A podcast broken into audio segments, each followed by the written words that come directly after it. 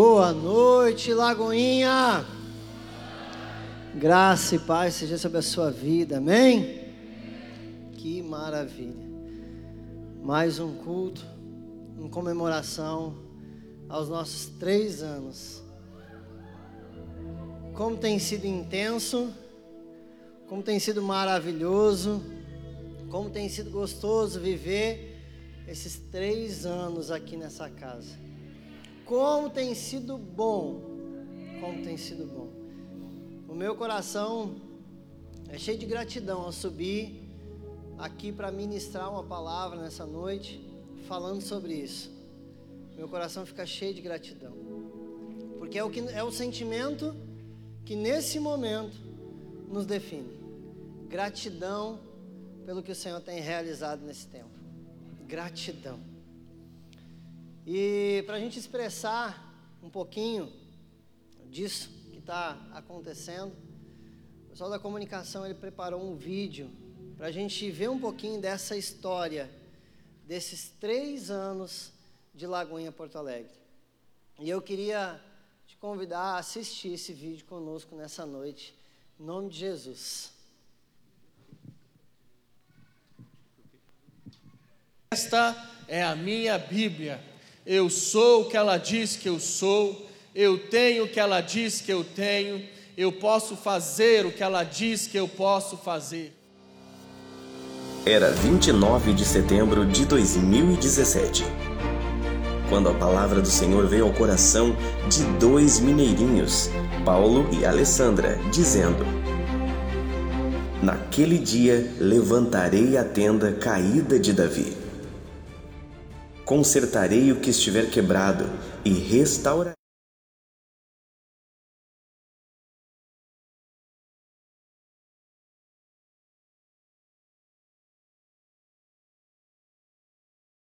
Esta é a minha Bíblia.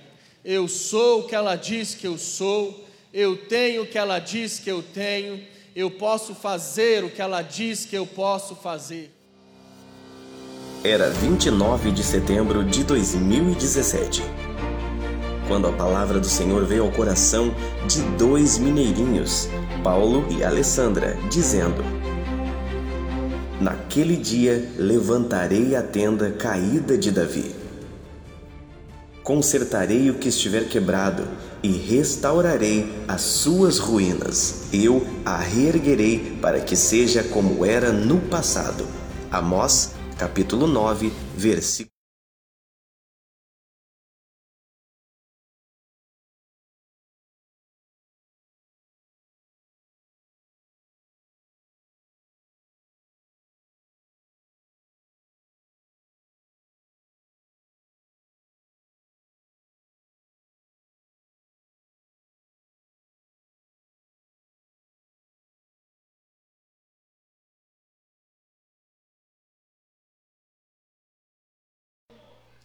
O Vaguinho vai fazer ao vivo, não?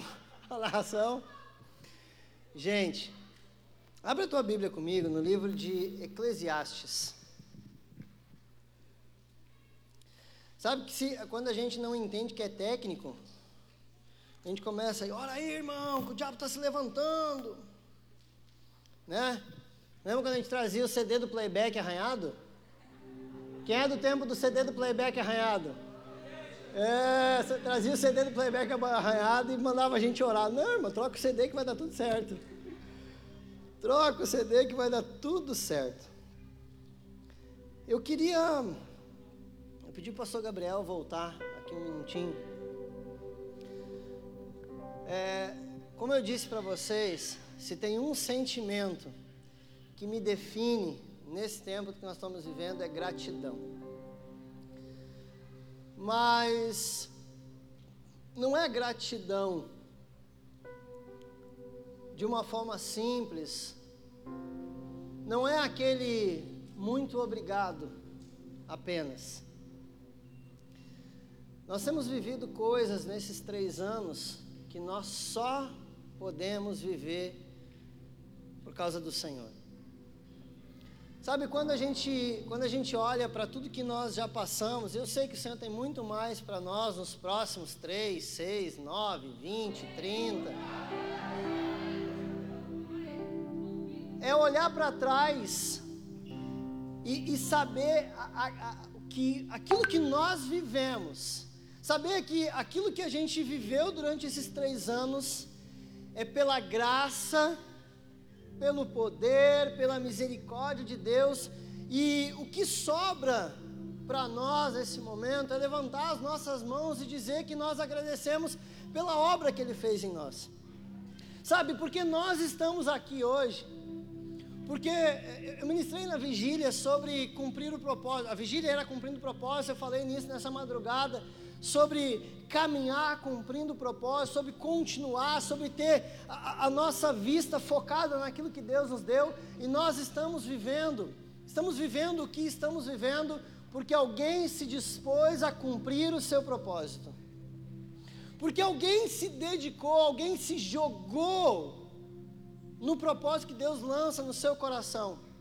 Deus ministra com dois mineiros, lá em Belo Horizonte, colocando uma terra no coração deles.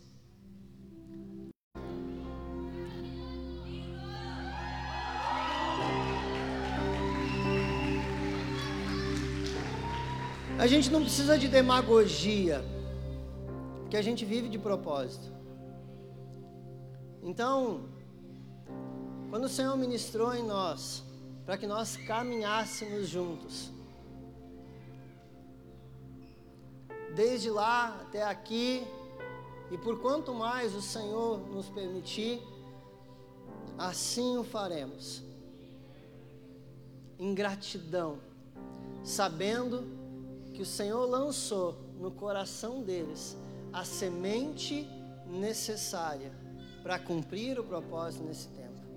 Pati, sabe aqui? Eu quero, é, eu queria que você pudesse sair daí e vir até aqui orar por eles, mas não dá, a gente precisa ter alguns cuidados ainda. Mas eu queria que você se colocasse de pé.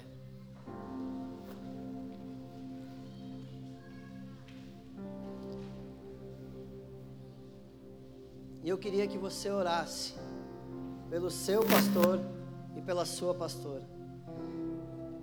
Eu queria que você declarasse toda sorte de bênção sobre a vida dele. Porque se hoje você está cumprindo e vivendo o seu propósito nesse lugar, foi porque o Senhor chamou eles para esse tempo. E você foi incluído nesse propósito. Ore por ele, abençoe a vida dele. Pai, em nome de Jesus, nós queremos nesse momento, orar, Senhor, e honrar, Senhor, os nossos pastores. Porque nesse tempo, Senhor, nós estamos, Senhor, de aniversário em Lagoinha, Porto Alegre. Mas nós também comemoramos, Senhor, um aniversário do cumprimento do propósito na vida deles. Eles se levantaram, Deus, de onde eles estavam, quietos no canto deles, lá em Belo Horizonte, Senhor, para estarem aqui, Senhor, nesse tempo, Senhor e por esse tempo, Senhor, foram tantas coisas que vivemos juntos como igreja, Senhor, como família neste lugar, Senhor. E a fé deles, Senhor, sempre nos inspirou, Jesus. O propósito, a clareza de propósito, Deus, firme no coração deles, sempre nos inspirou, sempre nos direcionou, Senhor. E nós queremos, Pai, nessa noite, Senhor, transbordar gratidão sobre a vida deles, porque os três anos de Lagoinha, Senhor, três anos de Lagoinha passa, Senhor, pelo cumprimento do chamado e do propósito nele, neles nesse tempo, e nós honramos, Senhor, eles, Deus, nesse tempo com a nossa oração, nós honramos eles nesse tempo, Senhor, com a nossa gratidão, nós honramos eles, Senhor, porque eles estão, Senhor, firmes em Ti, Senhor, e isso tem nos inspirado. Eles têm cumprido, Deus, fielmente a Tua palavra, Senhor. Quando lemos o apóstolo Paulo em 1 Coríntios, capítulo 11, verso 1, dizendo, Deus, para aquela igreja: sede meus imitadores, como eu sou de Cristo. Nós podemos ver, Senhor, neles o caráter de Cristo impresso, Senhor, e isso tem inspirado a tua igreja neste lugar, Senhor. Isso tem inspirado, Deus, as nossas batalhas. Isso tem inspirado, Senhor, a nós cumprirmos cada dia, Deus, o teu propósito, Senhor. Nós abençoamos a vida dos nossos pastores, Senhor. Nós honramos a vida dos nossos pastores, Senhor. Nesse momento, Deus, em nome de Jesus. Em nome de Jesus.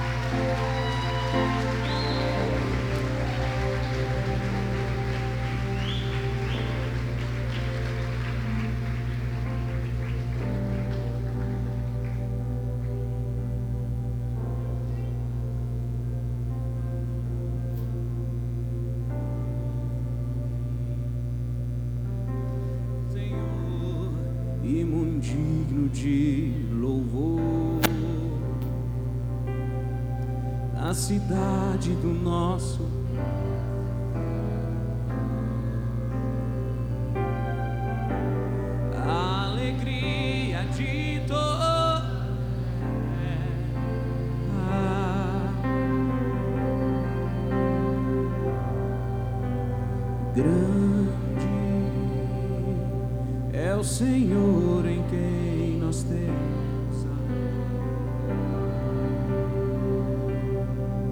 e que nos ajuda contra o Por isso, por isso diante dele nos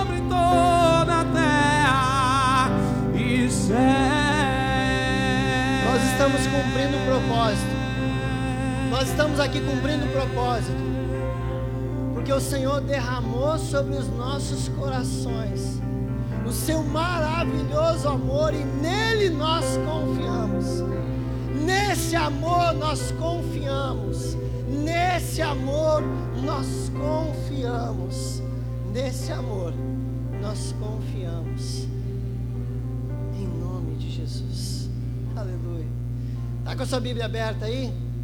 Livro de Eclesiastes, capítulo 8.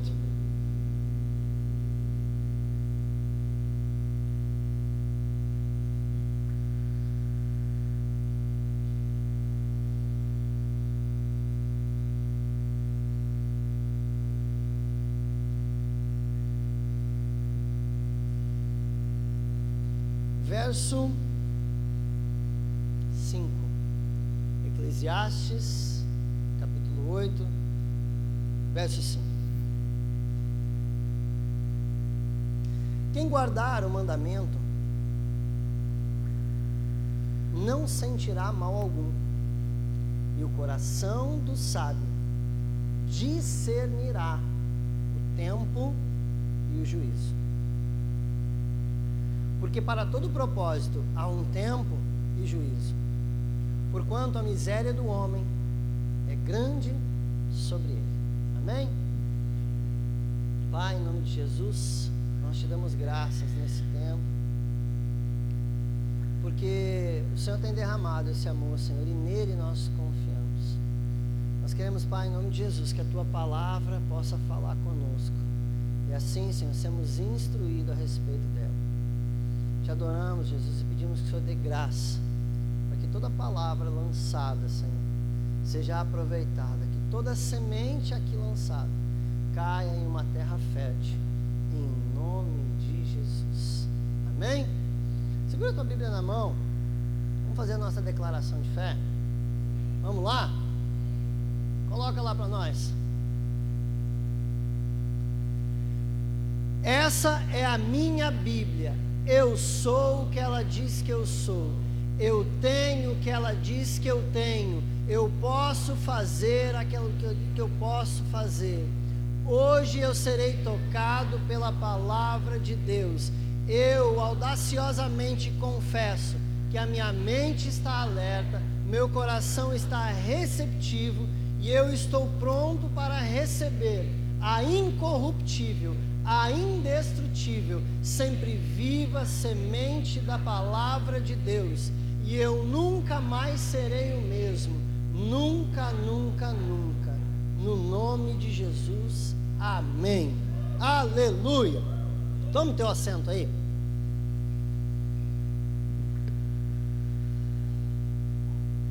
Eu quero tentar falar um pouquinho, de forma resumida. Não dá para contar testemunho de três anos daquilo que a gente viveu. Né?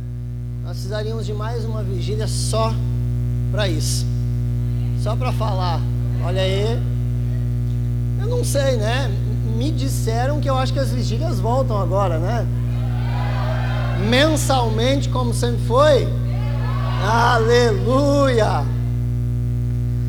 Mas é entender que quando, quando nós olhamos para os textos bíblicos, né, é, é pérolas maravilhosas de sabedoria são tiradas dali. Uma das instruções, a, a, a carta de Tiago, é uma instrução aos mestres. Tiago, como mestre, nos dá uma, uma instrução maravilhosa. Quando ele fala sobre sabedoria, por exemplo, ele dá uma instrução dizendo que aquele que tem falta de sabedoria, peça a Deus que a dá deliberadamente, entrega para o homem aquilo que ele precisa. Tiago diz que então nós podemos pedir ao Senhor essa sabedoria para a nossa vida.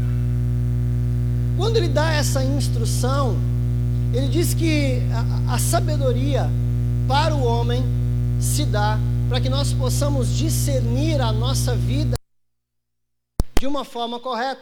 Porque, Tiago, gente, quem já leu a carta de Tiago aí? Levanta a mão, lá no fim da Bíblia, quem já leu a Bíblia inteira, já leu a carta de Tiago. A carta de Tiago, ela, ela é uma, uma, uma porrada em cima da outra. Né? Ela é uma pancada em cima de pancada sobre instrução da nossa vida e nosso caráter.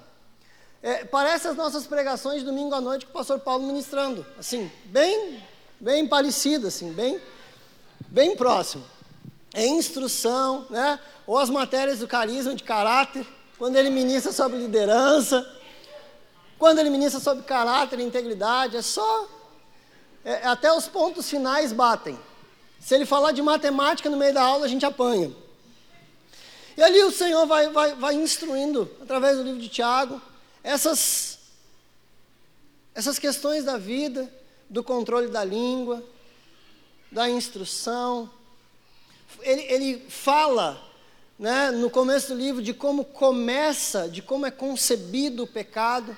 Ele dá uma instrução clara e, e fala de como o pecado é concebido, e começa na mente, com nós imaginando, depois desce para o coração, então dá a luz. Então ele vem dando essas instruções de forma muito didática para que nós possamos levar a nossa vida com sabedoria.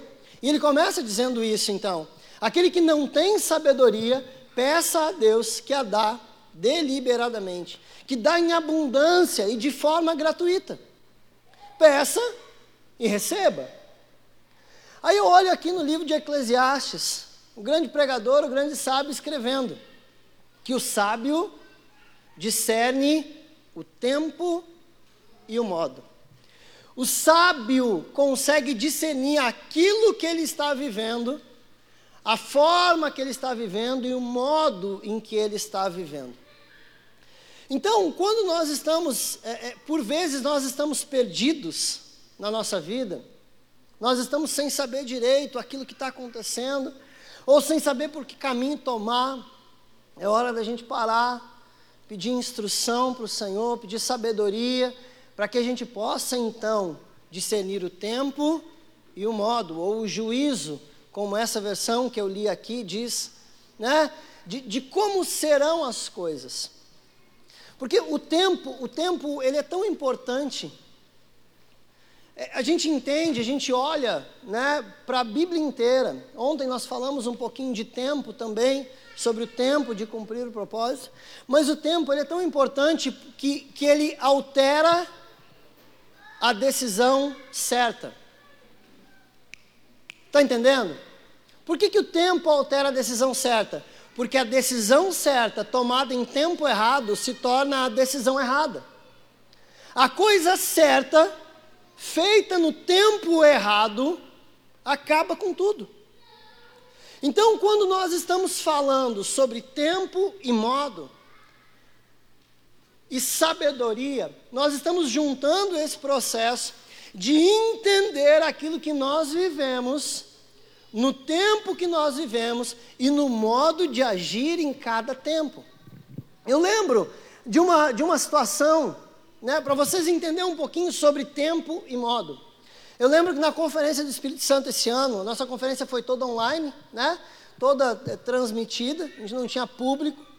E eu lembro que um momento aqui o pessoal estava em adoração, abrindo a conferência, aquela, to aquela coisa toda, e eu estava prostrado ali, adorando ao Senhor ali, estava um mover gostoso aqui, aquele negócio todo, o Senhor agindo.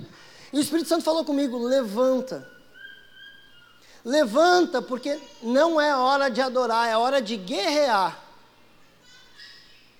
E aí eu, eu, eu levantei assim, meio perdido, e aí levantei dali, vim para aqui para o canto do altar, coloquei a mão no altar e nós começamos a orar e guerrear né, por, por algumas coisas que estavam acontecendo, por, por, por hostes espirituais que estavam se movendo.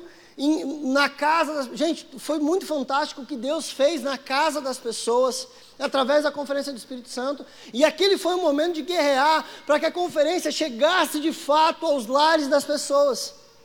Então veja como a coisa certa, adoração é certo, sim ou não? Sim, sim ou não? Sim. Adoração é certo. Mas naquele momento não era a hora de eu me prostrar diante de Deus. Naquele momento era a hora de eu invocar o poder de Deus, vestir as armaduras e sair à batalha contra hostes espirituais, contra os poderes celestiais. Era a hora de eu sair ali e entrar em guerra pela transmissão, pelas pessoas, pelo que estava recebendo. E nós vamos então discernindo isso no espírito, o tempo e o modo de todas as coisas. E quando nós vamos vivendo cada uma dessas coisas, nesses três anos a gente viveu momentos de muita dificuldade, de dor, de perda, de angústia. Nós vivemos é, é, é, é, dias extremamente alegres, felizes, maravilhosos, de celebração, como vivemos nesse final de semana. Esse final de semana é um, é um final de semana de celebração, de graça. Mas sabe como é que é a vida pastoral? A vida pastoral a gente é, é, faz um velório de manhã, visita um, um, um, um bebê recém-nascido de tarde e faz um casamento de noite. E madrugada recebe a ligação que está acabando outro casamento, tem que socorrer né? Então tem umas coisas começando, outras terminando, e aquilo. O dia a dia é assim da vida pastoral, e a gente vai equilibrando as coisas, discernindo o tempo e o modo. Só que quando nós passamos por essas coisas, a gente a está tão focado, tão focado no propósito de fato, no alvo de fato, que alguns momentos a gente não para para apreciar as coisas que Deus vai fazendo no caminho. Sabe, a gente está tão preocupado, e, e não estou dizendo que isso seja errado, de forma nenhuma. Nós estamos tão preocupados em atingir o objetivo que a gente não aproveita a viagem. Nós estamos tão sedentos por chegar no lugar aonde Deus nos prometeu, que a gente para de apreciar aquilo que Ele está fazendo enquanto nós estamos nos movendo até o propósito. A gente precisa entender que quando nós temos, nós buscamos e recebemos essa sabedoria para discernir então o tempo, o modo, o juízo, aquilo que nós estamos vivendo, ela também deve servir para que nós possamos aproveitar a viagem até que Jesus volte. Quando nós estamos trabalhando, nós estamos aqui pensando, né? A conferência do Espírito Santo de novo desse ano, para você entender. Nós estamos, nós falamos sobre a volta de Jesus, a conferência inteira. O tema da conferência era Amamos a Sua Vinda. E nós ministramos durante quatro dias, sei lá quantas sessões que eu me perdi. A gente fez tanta sessão e tanta coisa, e transmitiu tanta coisa, falando sobre a volta de Jesus. E é um foco da igreja, é um foco. O Senhor Jesus deixa esse mandamento quando ele fala sobre a ceia, para que a gente lembre dele ministrando a ceia até que ele volte. Então é um foco da igreja, estar com foco, com as vistas voltada, é, é prestando atenção sobre a volta de Jesus, é um fato. Só que no meio desse caminho, enquanto nós estamos trabalhando aqui nessa terra, enquanto nós estamos nesse processo, até a volta de Cristo, tem um caminho que a gente está percorrendo e, e às vezes a gente não está aproveitando. A gente não está vivendo o dia a dia de fato daquilo que Deus está fazendo, de obras maravilhosas que Deus está fazendo. Quando a gente chega, você sabe por quê? Tem gente que gosta do dia mais cinzento, né? De um dia chuvoso, de um dia. Tem outras, a, a, as pessoas normais gostam de um dia de sol, né? Nada contra você, fato, fique tranquilo, mas, né? Mas por que que gostamos de um ou de outro? Porque existe os dois e isso nos dá a preferência de apreciar um ou outro. Sabe quando você que não gosta, por exemplo, de um dia de, um dia de chuva, um dia cinzento, e naquele dia cinzento, aquele dia chuvoso, em meio a uma tempestade, você vê relâmpagos e trovões. Alguns têm medo. É um momento de você apreciar a criação maravilhosa de Deus e ver como se Deus estivesse falando, porque a sua voz é assim, como voz de trovão. E naquele caminho que você está caminhando, você está percebendo coisas novas, você está apreciando a vista enquanto viaja para o seu propósito. Nós vemos Jesus no caminho do cumprimento do seu propósito. Para quem estava na vigília ontem, foi essa palavra que, que, eu, que eu ministrei na vigília, a comparação. Mas Jesus, enquanto ele, ele, ele recebe o chamado para ir curar uma menina, no meio do caminho ele encontra a mulher do fluxo de sangue. Então, ele está no caminho do propósito, aproveitando o caminho para deixar a sua marca por onde ele passa. Ele não tira as suas vistas do propósito, mas ele entende o tempo e o modo daquilo que ele está vivendo e aproveita o tempo que ele está passando, deixando a sua marca por onde ele passa. Ele não parou para curar a mulher, a mulher foi até ele, tocou nele, e ele disse que nele, dele saiu virtude. Ele está, por onde ele está passando, o caminho que ele está passando, ele está apreciando a vista, ele está cumprindo o seu propósito, ele está caminhando dentro daquele processo que Deus permitiu que ele caminhasse. Ele está caminhando com vistas àquilo que ele tinha que fazer. Ele recebeu um chamado: Ei, Jesus, a minha filha está morrendo, eu preciso da tua ajuda. Ele se movimenta ao propósito, mas no meio do caminho, ele cumpre mais algumas coisas. Sabe, quando a gente vive um tempo de tribulação, um tempo difícil, um tempo de dificuldade, parece que o mundo acaba, parece que a gente esmorece, parece que a gente passa. É, por pouco a gente não abandona a fé.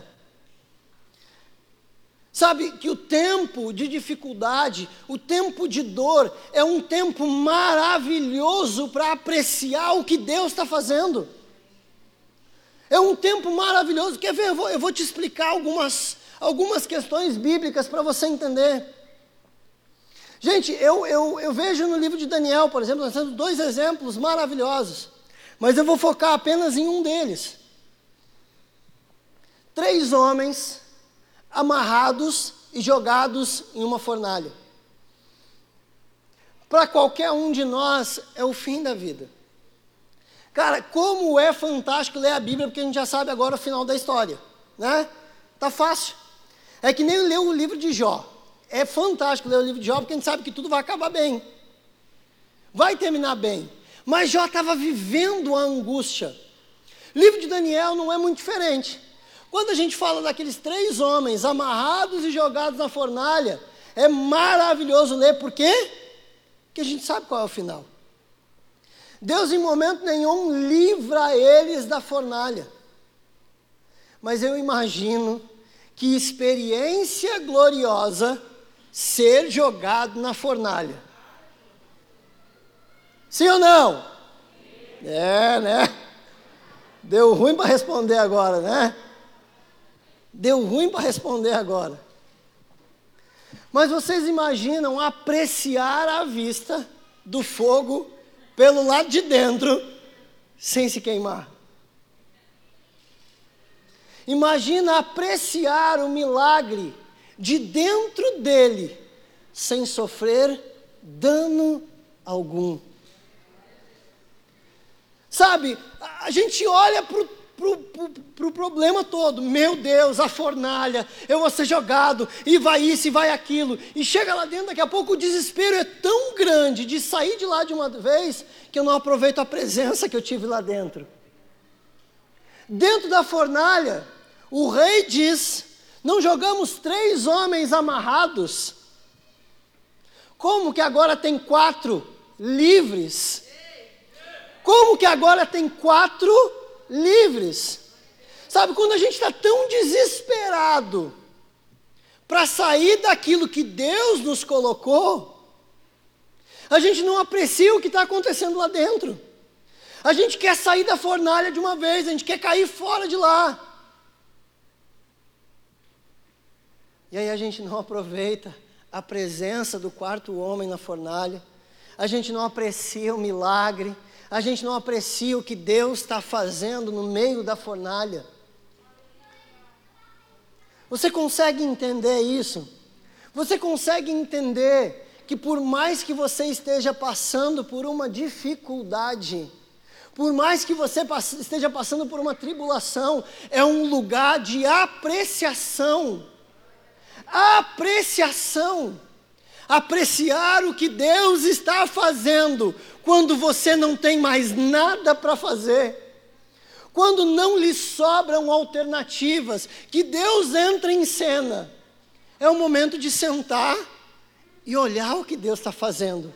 Só que a gente está tão desesperado para cair fora de uma vez, que a gente não consegue apreciar o que Deus está fazendo. A gente só quer a vitória logo, a gente só quer sair fora logo do negócio. É só o que a gente quer. Sabe, são situações em que nós vivemos, em que o Senhor nos permite apreciá-lo, adorá-lo em silêncio enquanto ele trabalha. Gente, olha, olha o povo parado na frente do mar, sem saída nenhuma, sem ter para onde ir. Qual é a resposta de Moisés? Aquietai-vos fiquem quietos, calem-se, calem-se e vejam o livramento do Senhor. Eles estavam parados na frente do mar, não sobrava mais alternativa, não tinha direita, não tinha esquerda, não dava para voltar. Para frente era para se afogar. Então não sobra alternativa. Quando não sobra alternativa, entenda Entenda o seu posicionamento em Deus, porque povo reclama. Povo reclama. Homem de Deus para, consulta a Deus, diz: Senhor, o que, que eu faço? Senhor, o que, que eu faço? Senhor, cheguei. Ó, entende a ligação lá? Nós estamos voltando lá para Tiago agora. Tiago diz que é aquele que tem falta de sabedoria, ore, peça, e Deus a dará. Ele chega na frente do mar, diante das circunstâncias, ele para. O que, que ele tem que fazer agora? Discernir o tempo e o modo. Ele tem que discernir o que Deus está fazendo. Porque ele sabe que ele está andando com Deus, ele sabe que foi Deus que chamou ele, ele sabe que foi Deus que levantou ele, sabe que foi Deus que deu um chamado para ele, sabe que foi Deus que realizou todas as obras que aconteceram no Egito, sabe que foi Deus que libertou o povo. O Senhor chegou aqui agora, ó. Parei, Jesus. Tem mal o que fazer. Não tem mais. O que, que ele faz? Para. Consulta a Deus Pede ao Senhor. Pede sabedoria ao Senhor. Qual é a resposta? Ele entende o que Deus está fazendo. Manda um povo se aquietar. Ei, para, para e aprecia o que Deus vai fazer. Eu não tenho mais o que fazer. Pare e aprecia o que Deus está fazendo. Deixa Deus trabalhar. Deixa Deus trabalhar naquilo que Ele está fazendo. Deixa Deus trabalhar aqui nessa situação. Deixa Deus trabalhar nesse negócio que não tem mais jeito. Você anda tão desesperado, tão desesperado pelo livramento, que você não consegue acompanhar aquilo que Deus está fazendo enquanto está te libertando. Você anda tão desesperado e tão apavorado com a situação que você não está enxergando Deus trabalhar. Sabe, o agir de Deus é invisível. É invisível. Quando nós olhamos para essa situação na frente do mar, Deus está fazendo um negócio todo ali. Deus está trabalhando de uma forma que eles não estão vendo, que a única coisa que sobra para eles é fé. E você quer coisa melhor para sobrar, porque a Bíblia diz que nós nos movemos em fé, que nós caminhamos em fé, que nós vivemos por isso. Nós não vivemos por aquilo que nós enxergamos, mas nos movemos e vivemos por aquilo que temos dentro de nós, o testemunho interior gerado pelo Espírito Santo. Gente, é hora de parar é hora de parar o desespero, é hora de parar a dor, é hora de parar e apreciar o que Deus está fazendo. É hora de parar com o desespero de estar na forma, de, da fornalha e apreciar o milagre de dentro da fornalha. As circunstâncias, eu sei que são sempre ruins, são dificultosas, e às vezes a gente busca, até a gente busca opiniões de fora, porque a gente diz que quem está de fora enxerga melhor. Quem está de fora enxerga a situação de forma diferente. Quem está de fora às vezes vê coisas que nós não vemos. E olha como essa perspectiva, a partir da Bíblia, é verdade porque eles estão lá dentro e o rei está aqui fora olhando para eles e apreciando o milagre do que está acontecendo. Quando a gente está vivendo o problema, talvez a gente não entenda a situação e como Deus está agindo. Quando a gente vive aquilo que está vivendo, aquelas circunstâncias difíceis, nós não entendemos o agir invisível de Deus. Quando nós vivemos aquelas circunstâncias desfavoráveis, nós não entendemos o que Deus está fazendo nós não entendemos. Quando nós não entendemos, é hora da gente parar, pedir sabedoria e discernir o tempo e o modo. Sabe, pois quando a gente a gente está vivendo aquilo, é tão gostoso descansar, é tão gostoso confiar em Deus enquanto Ele está trabalhando. É tão gostoso ter a sabedoria para discernir aquilo que Deus está fazendo num tempo que nós chamamos de inoportuno. É tão gostoso confiar no Senhor quando nós achamos que nada está acontecendo, que nada está se movendo, e a gente continua confiando, porque Deus continua trabalhando. A gente permanece a gente vê o quanto é difícil, às vezes, discernir o tempo e o modo.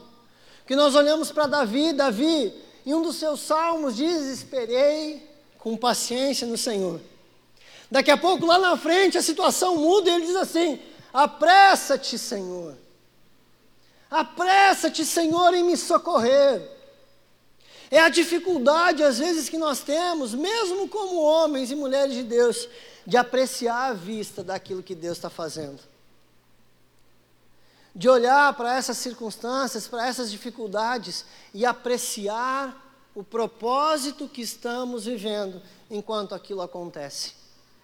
Circunstância difícil serve para nos forjar. Situação difícil serve para aumentar a nossa fé. Situação difícil serve para nos levar a um novo patamar com Deus. Aquele momento que não sobra, que você está diante da fornalha, que diz que acabou. Eu, eu, eu posso imaginar, quando nós olhamos para esses três homens, Mesaque, Sadraque Abidnego, eu tenho certeza que eles nunca mais foram os mesmos depois que saíram daquela fornalha. Cara, aquela experiência transforma, transformou a vida desses homens. Sabe, quando você olha, por exemplo, para José, José vivendo tempos de angústia, tempos de dor, de prisão, de esquecimento, de calúnia, de difamação. Viver esse tempo é difícil. Apreciar a vista de dentro da prisão deve ser complicado. Mas ele está dentro daquele processo, firme e confiante porque Deus havia dado um sonho para ele. Deus havia dado um sonho para ele, quem tinha dado era o próprio Deus, então não tinha por que ele desanimar.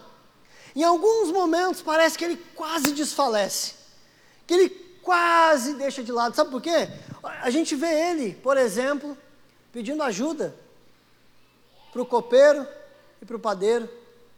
Diz assim: olha, quando você chegar lá, quando você alcançar a favor do rei, você for restaurado a sua posição, lembra de mim. Não esquece que fui eu que interpretei esse sonho, não esquece que fui eu que te falei isso. Ele busca ajuda de outra pessoa, talvez por um momento de desânimo, de circunstância, de dificuldade, porque ele vinha tomando uma pancada atrás da outra. Mas deixa eu te dizer, você sabe o que, que acontece quando ele chega lá? Esquecem dele. Por mais dois anos. Mas Deus não esquece enquanto você está vivendo e apreciando aquilo que você está vivendo. Eu não estou dizendo em conformar com a situação. Eu não estou te dizendo de sentar na cadeia e acabar com o negócio. Pronto, acabou, estou aqui mesmo. É continuar confiando, porque Deus não esquece. Se passaram dois anos, Dois anos se passam e ele lembra de José. Por que, que ele não lembra no momento que ele é restaurado? Mas ele lembra no momento oportuno, quando Faraó tem um sonho. E ali Deus continua trabalhando no caráter de José por mais dois anos. Por mais dois anos, Deus trabalha na vida de José. Num tempo oportuno, num tempo oportuno, Deus se lembraria de José. Sabe que tem circunstâncias, talvez você esteja vivendo há dois, há três, há cinco, há dez anos. Isso não significa que Deus esqueceu de você. Isso não significa que Deus o abandonou. Isso não significa isso. Sabe, até porque quando vivemos as nossas dificuldades, o Espírito Santo continua conosco. Ele continua, nada, absolutamente nada muda. Ele continua ao nosso lado. Ele continua junto com a gente. Ele está nos preparando para aquilo que Ele tem lá na frente. Ele está nos preparando para esse tempo oportuno. E enquanto Ele está nos preparando, sabe o que, que a gente vai fazendo? Sabe o que, que a gente vai fazendo? A gente vai apreciando o que Deus está fazendo. A gente olha para trás, a frasezinha aquela é, é boba, né? Mas que, que fala muito ao nosso coração. Nós não somos ainda quem nós queríamos ser. Mas a gente não é mais aquele que entrou nesse processo com Deus. A gente está vivendo e apreciando o que Deus está fazendo. A gente tem um propósito, a gente tem um, um, projeto, mas a gente precisa aproveitar esse caminho até lá e entender, sabe, que, que a gente só quer glorificar a Deus quando Deus abre o mar.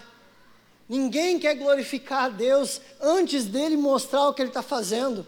A gente quer ver o que Deus está fazendo e nem sempre Deus vai nos permitir ver aquilo que Ele está fazendo. Mas uma coisa que é, é muito clara no nosso coração, a Bíblia deixa muito clara, que o guarda de Israel não dorme, que Deus não para, que Deus continua trabalhando, que Ele continua agindo naquilo que nós não estamos vendo, para nos levar até onde nós precisamos ir. Até lá você fica fazendo o quê? Às vezes murmurando. Célebre e maravilhosa frase do nosso querido pastor Márcio, quando ele fala sobre murmuração. Ele diz que murmurar é como dizer para Deus: Ei Deus, no seu lugar eu faria melhor. Senhor, Senhor pode me dar licença do controle das coisas que eu posso fazer melhor que o Senhor?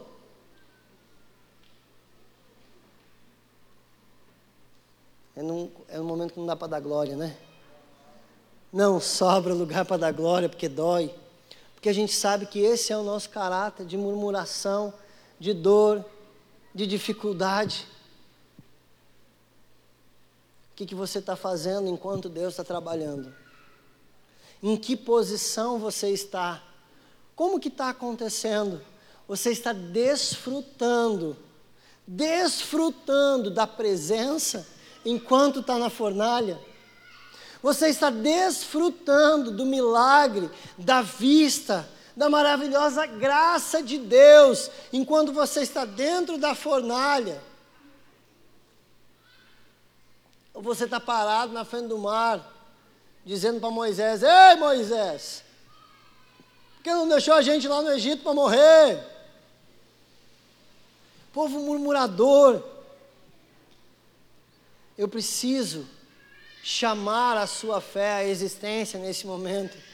Eu preciso dizer para você: ei, aprecie a vista daquilo que Deus está fazendo. Aprecie a vista do projeto e do propósito de Deus enquanto Ele está trabalhando. Se as suas condições acabaram, sente e aprecie o poder e a grandiosidade de Deus trabalhando nisso que você não pode fazer. Se você não tem como sair da fornalha, aprecie a vista lá de dentro e desfrute da presença de Deus enquanto está lá. Viva essa presença gloriosa, viva essa presença maravilhosa, enquanto o milagre está acontecendo, enquanto ele está sendo gerado, enquanto ele está sendo ali projetado em Deus, enquanto Deus está trabalhando para essas circunstâncias se resolverem, serem favoráveis. Aprecie o que Deus está fazendo. Aprecie a, a, a, grandiosidade, aprecie a fidelidade de Deus, tenha clareza que Deus é fiel e isso permanecerá para sempre, é um estatuto perpétuo, Ele continua sendo fiel. E você precisa aproveitar esse tempo, você precisa olhar para essa fidelidade com clareza e viver isso, viver essa clareza de propósito. Caminhar na palavra que Deus te deu, seguir firme no propósito, firme, firme, apreciando o que Deus está fazendo naquele momento, apreciando o que Deus está fazendo naquele momento. Enquanto o pessoal do louvor vai subindo aqui para a gente ministrar, eu queria fazer você entender um pouquinho mais disso. Alguns já ouviram eu ministrar isso, mas eu lembro que há pouco mais de 10 anos atrás, nós estávamos enfrentando uma situação muito difícil. Meu pai estava na cama com câncer, estado terminal, muita dificuldade, praticamente sem possibilidade de retorno pela medicina. E eu comecei a orar por aquela situação. Eu comecei a dizer, Deus, o que, que o Senhor está fazendo? Eu sei que não foi o Senhor que colocou um câncer na vida do meu pai, mas eu quero saber o que o Senhor está fazendo nesse tempo. E eu quero participar do que o Senhor está fazendo. Senhor, começa a me dar sabedoria para saber o que, que eu faço nesse tempo, como que eu vou agir nesse tempo. E esse foi o, o, o meu clamor durante aquele processo, durante alguns meses. Eu orando, lutando pela vida do meu pai, pedindo, Deus, faz um milagre lá, Jesus, eu sei o que o Senhor pode fazer. Eu sei que o Senhor pode alcançar ele, Senhor. Eu sei que o Senhor pode curar, eu sei que o Senhor pode remover o câncer. Eu sei que o Senhor pode fazer tudo isso, Jesus. Sabe o que, que Deus estava fazendo naquele tempo, enquanto meu pai estava de cama?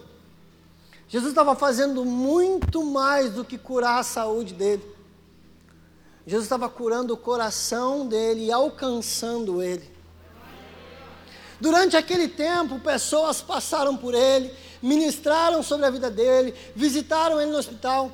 Eu estava morando em Curitiba naquele tempo, ele estava morando no interior do Rio Grande do Sul, em Santa Maria. E a gente sabia de notícias, sempre que eu podia eu vinha até aqui. E eu lembro que quando nós recebemos a notícia do médico, que era uma questão de dias, nós movimentamos, eu vim de, de, de Curitiba para cá, e aí no caminho Estavam nós, eu e os meus outros três irmãos em viagem, deslocamento para lá, e o Senhor permitiu que eu tivesse ministrando uma palavra para eles de consolo. O Senhor permitiu que eu tivesse alcançando o coração deles com a palavra. Sabe, Deus estava trabalhando no coração daquelas pessoas. Eu estava vivendo uma dificuldade, eu estava vivendo uma dor mas eu estava apreciando o que Deus estava fazendo. Haviam sementes sendo plantadas no coração deles e algumas deles, alguma dessas sementes já germinaram. Há pouco tempo atrás a minha irmã se batizou. Eu fui, fui o primeiro filho a ser alcançado pelo Senhor. Há pouco tempo atrás a minha irmã se batizou. Sabe, naquela viagem nós fomos plantando a semente. Nós fomos, eu fui pregando, ministrando para ele. Eu cheguei lá, meu pai estava em cima da cama já em estado terminal, sem reconhecer absolutamente ninguém. Nós passamos o dia ali com ele. E eu, eu passei o dia todo em oração. Disse, Senhor, o que, que o Senhor está fazendo aqui, Jesus? Por que, que o Senhor me trouxe para cá, Jesus? O que está acontecendo? Eu tenho orado, Senhor, para o Senhor curar ele, Senhor. O que, que o Senhor está fazendo? Eu quero entender, Deus, o que, que o Senhor está fazendo nesse tempo. E eu quero participar do que o Senhor está fazendo. Eu quero apreciar esse negócio todo eu quero participar disso, Jesus. E aí nós passamos o dia todo com ele. No final do dia, eu reuni os meus irmãos no quarto para nós orarmos, abençoarmos ele. Ele passou o dia todo sem falar absolutamente nada, sem reconhecer ninguém, porque a doença tinha tomado conta de todo o corpo dele. Quando eu dei a mão para ele para orar, ele abriu os olhos, olhou para mim e me perguntou assim: Como que está a Pati? Ele recobrou a consciência no momento que a gente deu a mão para ele, para nós orarmos. E aí, naquele momento, o Espírito Santo disse assim: o Espírito Santo disse que estava dando a última esperança de salvação dele. Sabe, no meu coração, eu queria apreciar a cura. Naquele momento, o Espírito Santo disse: Ei, é muito maior que isso. Eu quero que tu aprecies salvação. Eu quero que você aprecie salvação. E quando ele recobrou a consciência, eu olhei para ele. E Deus foi tão glorioso que ele não me reconheceu, mas ele lembrou da parte. Fazia uns dois anos que nós estávamos casados, dois, três anos. Ele lembrou, perguntou por ela, ela não estava naquela ocasião. Ele perguntou como que está a parte. Eu conversei com ele, a gente bateu um papo.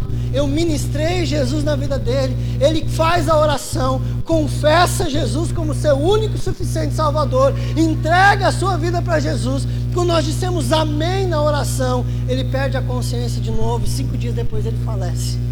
Sabe? Às vezes a gente está esperando algumas coisas, a gente está esperando que o Senhor não permita que a gente entre na fornalha. Às vezes a gente está achando que o anjo vai bloquear a entrada, que Deus vai tapar, que Deus vai fazer, que Deus vai acontecer. Só que a gente esquece que Deus continua sendo Deus, mesmo quando a gente entra na fornalha, mesmo quando a gente está lá dentro, Ele não deixa de ser Deus. Só que a nossa expectativa é que Deus fizesse isso e eu paro de apreciar aquilo que de fato Ele fez. Deus não deixou de ser Deus quando Ele não bloqueou a fornalha.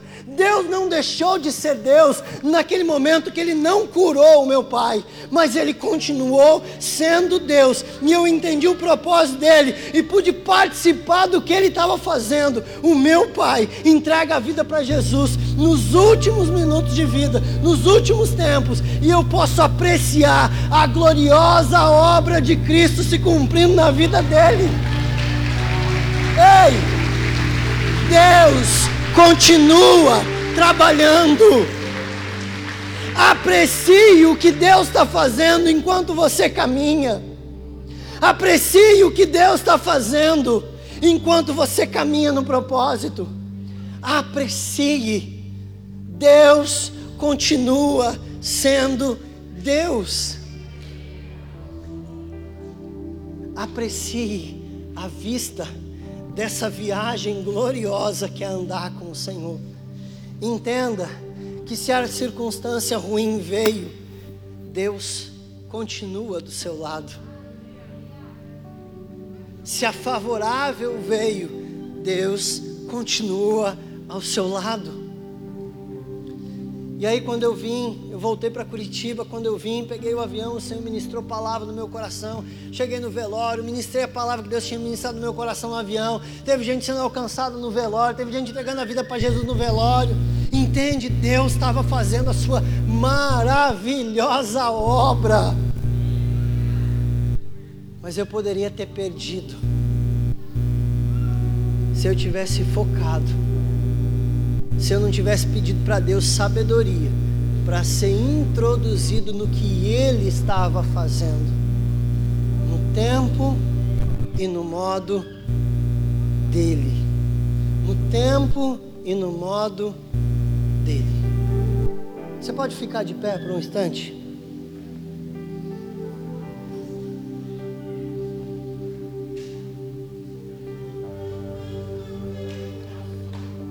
Senhor, nós queremos declarar, Senhor, nessa noite, que nós confiamos, Senhor, plenamente naquilo que o Senhor tem feito nas nossas vidas. Senhor, nós queremos te dizer, Senhor, que nós confiamos plenamente na tua obra, Senhor. Nós queremos te dizer, Senhor, que o nosso coração, Deus, tem aprendido a descansar nas circunstâncias e confiar em Ti, Jesus. Confiar, Senhor, na Sua obra maravilhosa e redentora. E enquanto estamos vivendo isso, Jesus, queremos apreciar o Teu milagre, queremos apreciar a Tua obra maravilhosa. Deus, em nome de Jesus, eu peço, eu peço que o Senhor restaure a confiança do teu povo neste momento. Nos perdoa, Senhor, pelos momentos que tivemos falta de fé, Senhor. Nos momentos, Senhor, em que tivemos falta de fé, Jesus nos perdoa. Nos perdoa, Senhor. Nos perdoa quando não confiamos, Senhor. Nos perdoa, Senhor, quando nós não entendemos, Senhor. Nos perdoa quando não tivemos sabedoria para entender o que o Senhor estava fazendo. Ah, Senhor, nos perdoa, Jesus, nos perdoa. Mas nessa noite, Deus, pedimos, Senhor, que o Senhor restaure a confiança do teu povo. Diga a Jesus: Jesus, restaura minha confiança. Senhor, me perdoa por quando eu não confiei em Ti. Ah, Senhor, restaura a nossa confiança, Jesus. Restaura a nossa confiança. Restaura a nossa confiança, Jesus.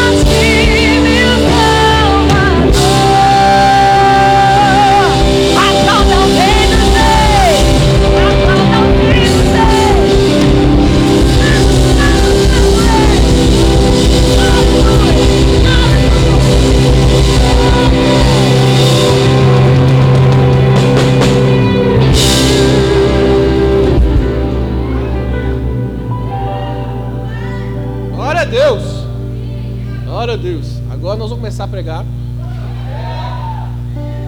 E cumprindo-se o dia de Pentecostes, estou brincando. Se assenta rapidinho no seu lugar aí. Senta rapidinho. Glória a Deus. Glória a Deus. Para nós é uma, é uma alegria muito grande estar comemorando esses três anos de igreja. De Lagoinha aqui em Porto Alegre. É uma alegria e é ao mesmo tempo um grande desafio. É um grande desafio. Como o pastor Anderson falou, nós, eu, minha esposa, os meus filhos, nós atendemos a um chamado de Deus. Nós atendemos a um chamado de Deus. Mas hoje, completando três anos, a alegria de poder dizer que a gente não está cumprindo esse chamado sozinho. Nós não fazemos nada sozinhos. Para você que nos visita hoje, para você que está nos assistindo, assistindo a transmissão, eu quero mostrar um pouquinho da turma que nos ajuda. Quem está aqui na igreja, que é pastor, líder de ministério, líder de GC, obreiro, fica de pé, por favor.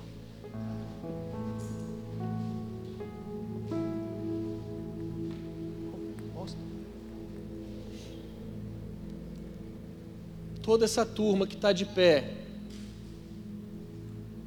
eles nos ajudam todos os dias a cumprir o chamado de Deus. Todos os dias. Alguns, quando recebem a minha mensagem, moço,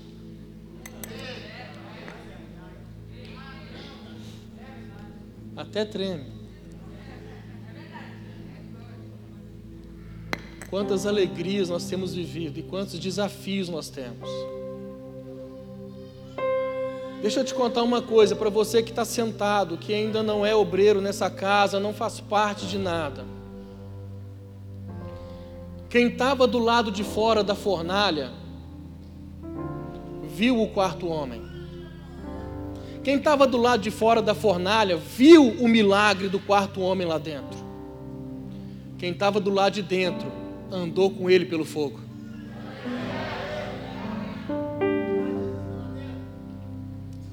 Você está entendendo, irmão? Só quem estava lá dentro pôde andar com ele pelo fogo.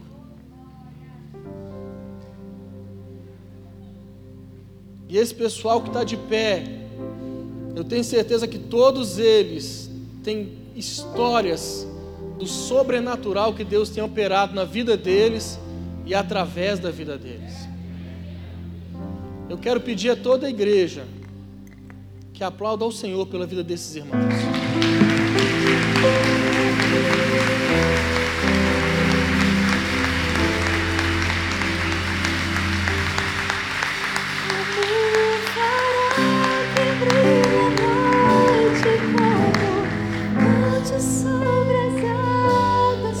Pode sentar.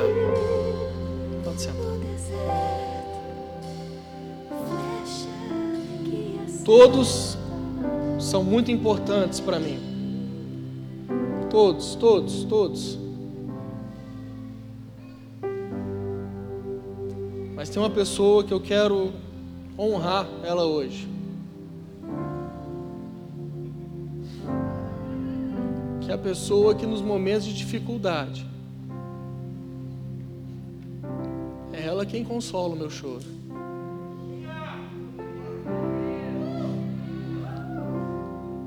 Pessoa que nos momentos da alegria é a primeira a celebrar comigo. Vem cá, meu amor.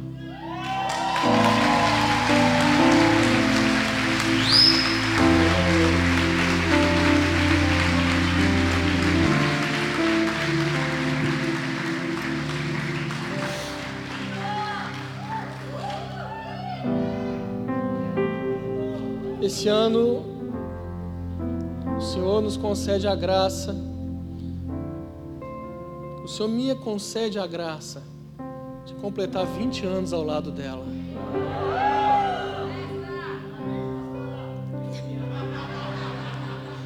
Quem chamou o Anderson, gente?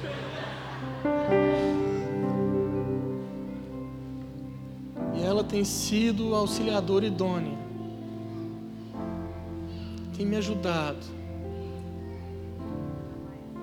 Tem me aconselhado. Meu irmão, eu não tenho vergonha de falar isso. Se hoje eu estou aqui cumprindo aquilo que Deus me chamou para fazer, é graças a ela, porque foi ela que me ganhou para Jesus. Foi ela que pregou para mim.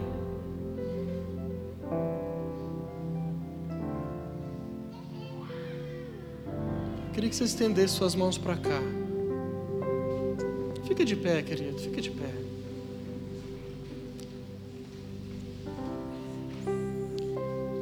Queria convidar um amigo que está aqui, pastor, que veio nos visitar. Ele saiu da cidade onde ele pastoreia só para celebrar conosco. Pastor Charles, vem cá. Pastor Charles, ele é um dos regionais de Lagoinha. Eu queria pedir que ele fizesse essa oração pela nossa vida, pela vida da minha esposa também. Antes de orar, eu queria pedir só um minutinho, não vou pregar. Mas eu até queria pedir ali o Júnior que me ajudasse, trouxesse duas cadeiras aqui para eles sentarem. E eu creio que hoje é um recomeço para mim. Muitas coisas que eles sabem, mas eu quero diante de toda a igreja dizer que o que a gente vê aqui hoje é a glória de Deus maior do que a vontade dos homens. E diante de todos eu quero dizer ao Paulo e à Alessandra que eu estou aqui para servir vocês. Eu disse isso ao Paulo ano passado, eu falei, irmão, minha vontade era ir aí diante da igreja, dizer perdão, igreja, por algumas coisas.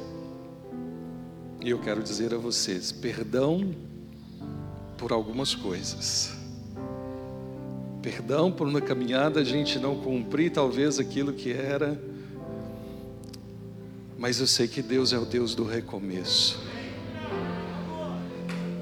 E o que eu vejo hoje é um único propósito a gente ganhar o sul para Jesus.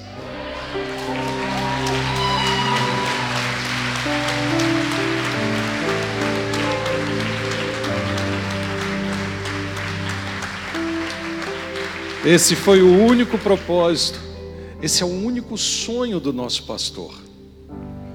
Nosso pastor não tem ambição de coisas nenhuma, a não ser de pessoas.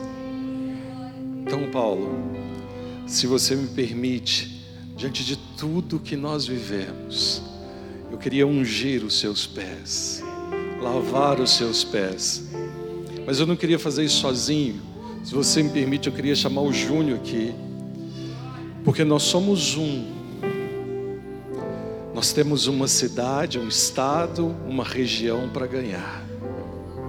E nós nos colocamos diante de vocês diante de toda a igreja, nos arrependendo de qualquer tipo de circunstância e pedindo a vocês e orando para que nada possa impedir essa caminhada, que é a promessa de Deus para alcançar o coração de cada pessoa.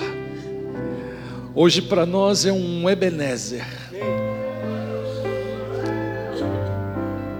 Para alguns é o aqui, agora só, mas para nós é até aqui, porque nos ajudou o Senhor.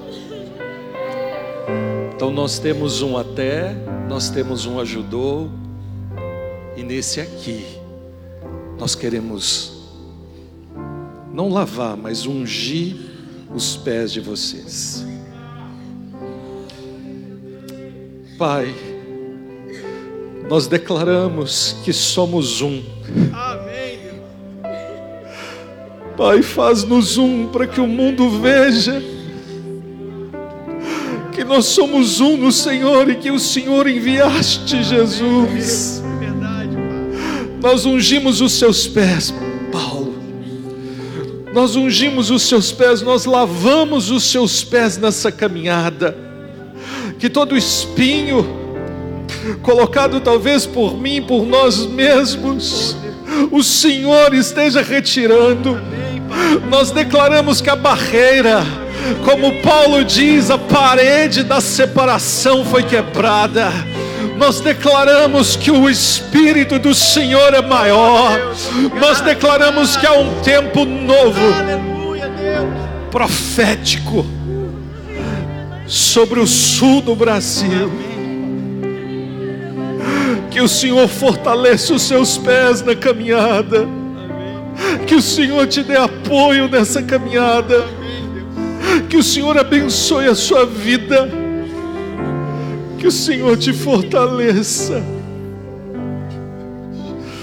Sobre a sua vida, Alessandra. Reconhecemos.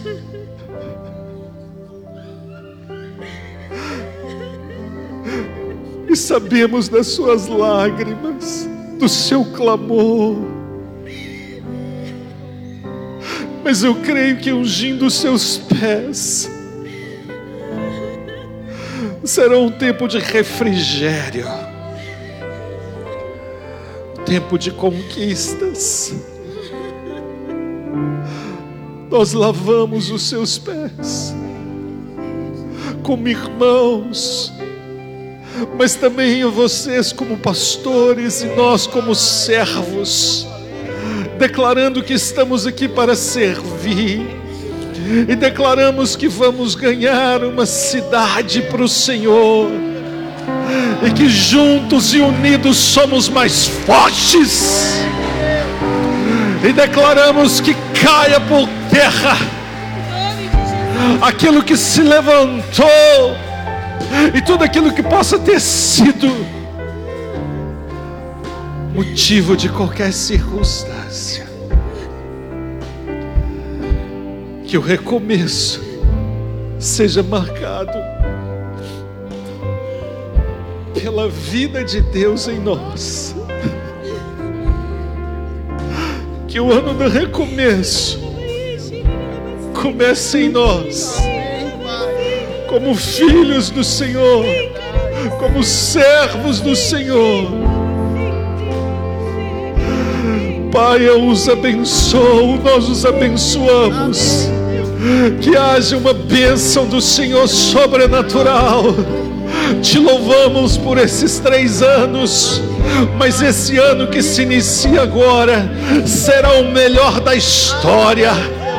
Será um ano sobrenatural de poder, de graça, de conquista, de unidade, de visão de ousadia, de salvação, de cura, de envio.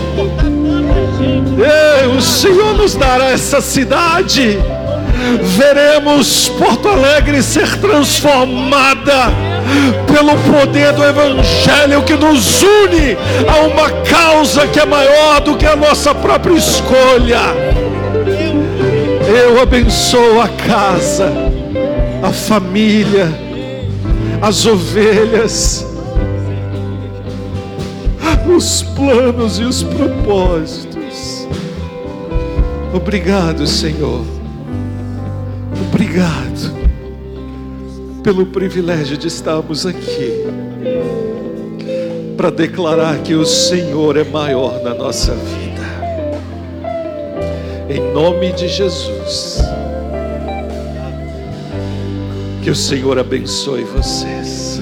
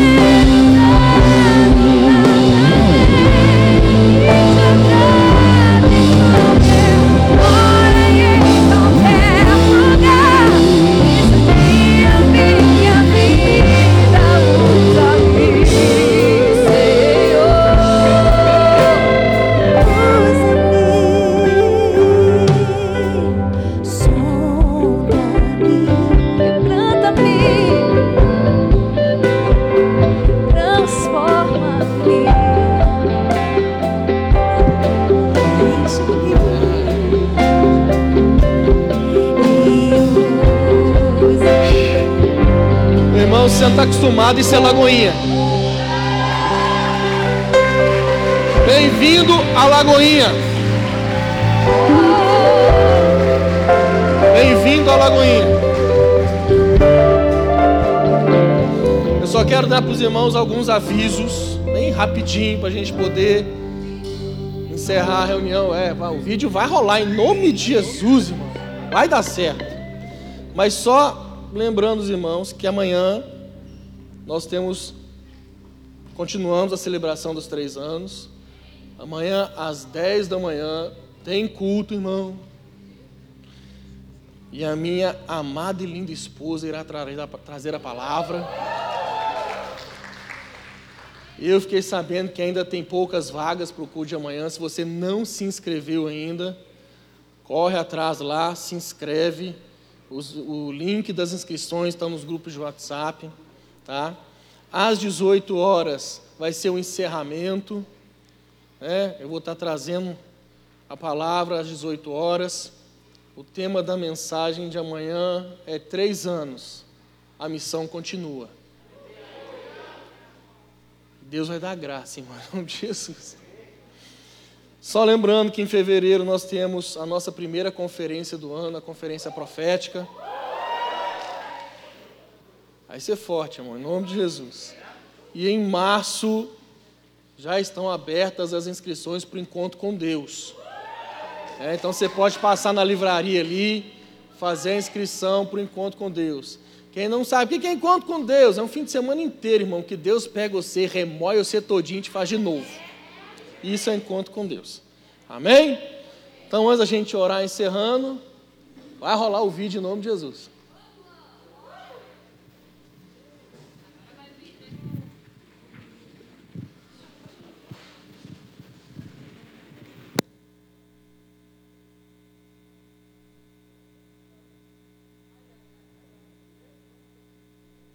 Esta é a minha Bíblia. Eu sou o que ela diz que eu sou. Eu tenho o que ela diz que eu tenho. Eu posso fazer o que ela diz que eu posso fazer. Era 29 de setembro de 2017. Quando a palavra do Senhor veio ao coração de dois mineirinhos, Paulo e Alessandra, dizendo: Naquele dia levantarei a tenda caída de Davi consertarei o que estiver quebrado e restaurarei as suas ruínas. Eu a reerguerei para que seja como era no passado. Amós, capítulo 9, versículo 11. E então, mesmo que aos olhos humanos fosse difícil ou impossível, eles tomaram posse dessa palavra e creram que grandes coisas o Senhor teria para fazer no Rio Grande do Sul. Após três meses do chamado de Deus, os nossos pastores receberam na Igreja Matriz em Belo Horizonte a bênção do pastor Márcio Valadão para partir para a terra que o Senhor os havia chamado e seguiram assim, firmes no propósito a família mineira desembarcou em terras gaúchas em 1 de janeiro de 2018, iniciando após sete dias os cultos em um hotel na região central da capital, e ia acrescentando a cada dia o Senhor aos que iam sendo salvos. Em junho de 2018, mais uma etapa da promessa se cumpria: a inauguração do primeiro templo da primeira Igreja Batista da Lagoinha, em Porto Alegre. Hoje eu serei tocado pela palavra de Deus. Eu audaciosamente confesso que a minha mente está alerta, o meu coração está receptivo. Eu estou pronto para receber a incorruptível, a indestrutível, sempre viva semente da palavra de Deus. Eu nunca mais serei o mesmo. Nunca, nunca, nunca. No nome de Jesus. E na semana seguinte, a ordenação de 12 casais de pastores para auxiliarem nesta missão. De lá para cá, já se passaram três anos. Somos mais de 30 GCs, centenas de vidas alcançadas e grandes coisas tem feito e ainda fará o Senhor por nós. Então o que, que Paulo está dizendo? Não vos embriagueis com vinho, mas enchei-vos do Espírito Santo está dizendo para mim e para você: encha-se do Espírito Santo. Continue a se encher do Espírito Santo. Não pare de se encher do Espírito Santo. Está na hora da igreja voltar para a fonte. É para voltar para a fonte, irmão. Não tem essa história de ficar, ah, é aqui, me encheu, glória a Deus, eu vou romper a semana. Não, meu irmão, você rompe o dia de hoje. Amanhã você tem que buscar a Deus de novo, porque amanhã Ele vai falar coisas novas para você. Depois, no outro dia, tem que buscar Ele de novo, porque coisas novas Deus vai falar com você. Depois, no outro dia, fala de novo, porque Ele vai revelar para você coisas grandes e ocultas as quais você não sabe. No outro dia, você busca Ele de novo e as maravilhas, as misericórdias vão se renovar sobre a sua vida. É todo dia.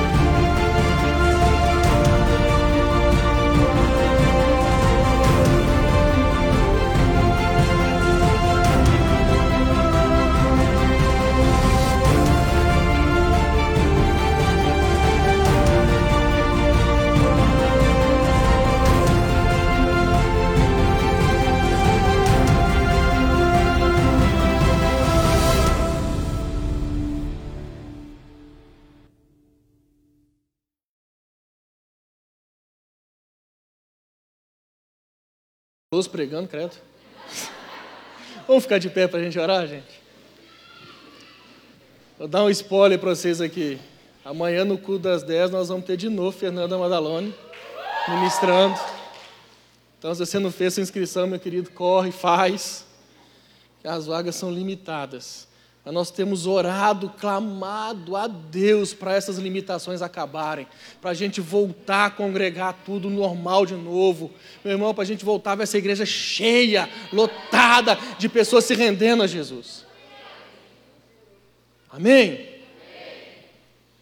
Vamos orar então. Pai, muito obrigado por essa noite. Obrigado, Deus pela tua palavra que foi liberada. Obrigado, Senhor, pelo teu mover aqui neste lugar, ó Pai. Nós podemos ver, ó Deus, que o Senhor tem se movido, o Senhor tem trago, ó Pai, sobre nós transformação dia após dia. O Senhor tem trago, ó Pai, sobre nós, ó Pai, uma mudança tão grande, Deus. Ó Pai, um comprometimento tão grande com a tua obra, Pai. Ó Deus, em nome de Jesus, que nós possamos prosseguir prosseguir olhando para o alvo que é o Senhor, e durante este caminho de prosseguir olhando para o alvo, nós possamos ver as maravilhas que o Senhor tem feito dia após dia na nossa vida, no nosso meio, na nossa casa, na nossa família, em todas as áreas da nossa vida.